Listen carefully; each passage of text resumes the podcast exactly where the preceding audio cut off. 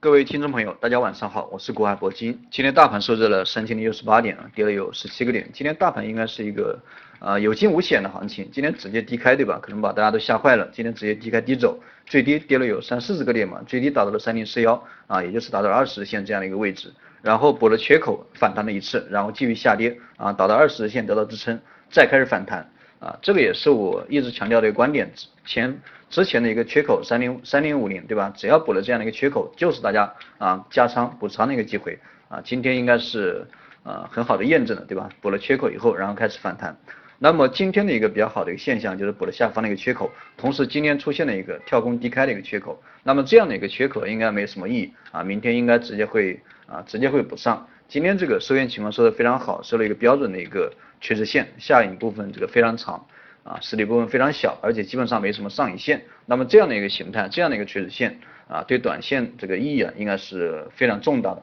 所以说今天虽然说下跌了有十七个点，这个不管是中小板还是创业板还是主板市场，都基本上呈现了一个下跌的一个局面。但是今天的一个收线情况啊非常好，相比较之前几天这个高位震荡的一个行情啊，这个今天那个。啊，K 线形态这个收的非常好，所以说大家不要看今天这个跌了，对吧？跌了十几个点啊，但是大家一定要看一下这个啊 K 线形态，对吧？这样的一个趋势线，这个对短线的一个意义应该是非常大的。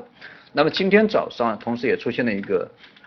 放量啊，放量的这个早上一度放大，这个也说明了这个高位的一个啊止损盘这个集中的一个吐逃或啊出逃，或者说高位的一个获利盘集中出逃。那么这样的话，对接下来的一个行情的拉升，应该是啊对多头拉升的角度来讲，这个阻力应该要小一点。所以说啊接下来的行情还是维持我之前的这样一个观点，依然是以看多为主啊，依然是以看多为主。那么今天的这样一个。啊，下行啊，主要是受这个基本面的影响，因为今天我也看了一下基本面，这个保监会啊出台了一个消息，要切断这个万能险入市。啊，切断这个万能险入市这个通道，虽然说给了一个期限，大概是五年的一个周期啊，但是这样的一个消息啊，毕竟会对这个。啊，这个市场上面的一个增量资金啊，或者说啊，之前炒的比较火的这个险资入市，对吧？险资这个炒炒这个房地产板块炒得非常火，对吧？所以说对这样的一个市场的一个交易情绪啊，对这个还是有一定的影响。包括今天的一个房地产板块也跌的比较多，对吧？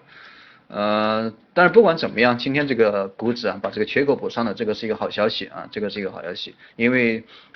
今天的一个基本面的影响，我觉得意义不是很大啊，因为呃。这个万能险，首先这个万能险在市场上占比的一个资金这个比例啊，这个非常小啊，再加上清理的一个周期啊，给的期限是五年，所以说这五年的一个时间对这个市场的影响基本上啊基本上没有。首先这个资金本来就不多啊，第二个这个期限给的非常长，五年时间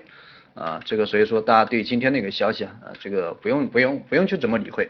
啊，接下来这个大盘还是啊，应该还是这个二十日线，今天已经确认了二十日线，所以说这个二十日线应该是接下来的一个啊防守的一个重重点啊，这个多头防守的一个重点，接下来可能会围绕这个十日线啊、五日线啊跟二十日线这个出现一个联合走势以后，大盘这个再寻找一个突破的一个机会，这就是现在的一个格局。那么关于今天这个上涨比较好的板块，就是啊没什么上涨好的比较没没没好像没没怎么涨，对吧？今天这个金融指数表现还可以。包括这个金融指数啊，这个我也一直强调的，啊，这个券商对吧？包括昨天晚上提到了两个板块，一个是券商，一个是钢铁板块，对吧？这些去产能，这个国家大大的方向的一个战略性的一个板块啊，这个呃，大家这个这样的一个，首先这样的股票，虽然说短线短线可能大家没什么感觉，每天要涨也涨不了多少，跌也跌不了多少，但是这样的股票这个。啊，风险是非常小的，风险是非常小的，是值得大家去做一个中长线啊，一个很好的一个投资标的。所以说我建议大家还是可以去关注一下这样的板块，包括券商，因为券商的板块，首先这个金融指数，刚我也讲了，金融指数的一个缺口啊，跟大盘一样啊，都已经补上了，而且这个金融指数的一个啊这样的一个走势啊，相比较大盘而言，我觉得还更加好一点。所以说接下来这个金融指数完成修正以后啊，那么这样的一个板块，金融指数首先是券商板块这样的一个。呃，板块的话，接下来突破应该是比较容易的啊，应该是比较容易的。那么其次就是我昨天讲的啊，这个央企重组概念的，对吧？包括什么？昨天我讲的什么武钢、宝钢合并的，对吧？南南美钢铁啊，这些都会啊，这这些板块虽然说武钢这种股票虽然说已经停盘，但是它还是会利好其他的一个钢铁板块，对吧？所以说今天这个钢铁板块也是呃，钢铁钢铁板块这个整体翻红，对吧？在今天也是表现的非常不错啊，没没有跌，对吧？最起码没有跌，而且。呃，这些板块的一个个股啊，相关的一些个股都股价都非常低了哈，都两三块钱，这个三三三块钱左右，对吧？这样的股票，呃，跌也跌不到哪去啊，这个大家可以重点的去关注一下。总之，最近的行情还是以多头反弹为主啊，尽量以操作多头反弹为主啊，尽量抓住一波这样的一波啊反弹的行情。因为今年这个总体来说，这个行情我呃期待的不是很大啊，期待的不是很大，可能今年想站上这个三千。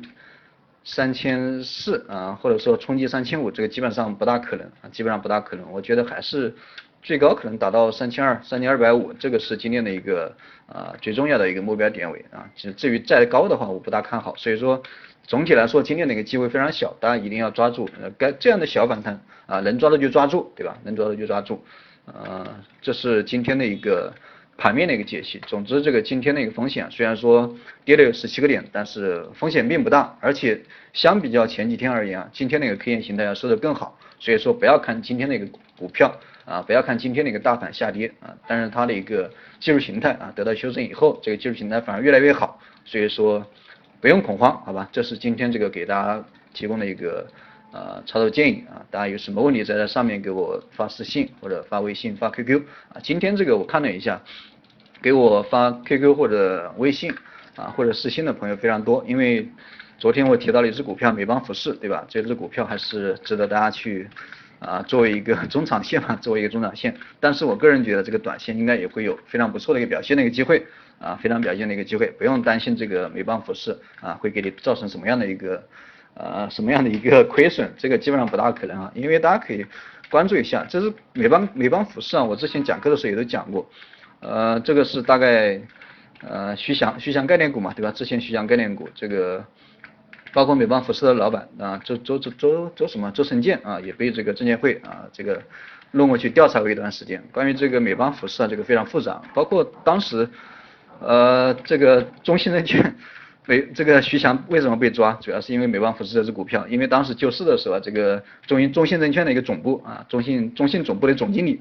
啊，居然丢了扔了二三十亿啊，扔了二三十亿救市资金到美邦服饰上面，所以说大家想一下，当时这个成本价是多少？当时我看一下，美邦服饰当时成本价大概在，呃，大概在。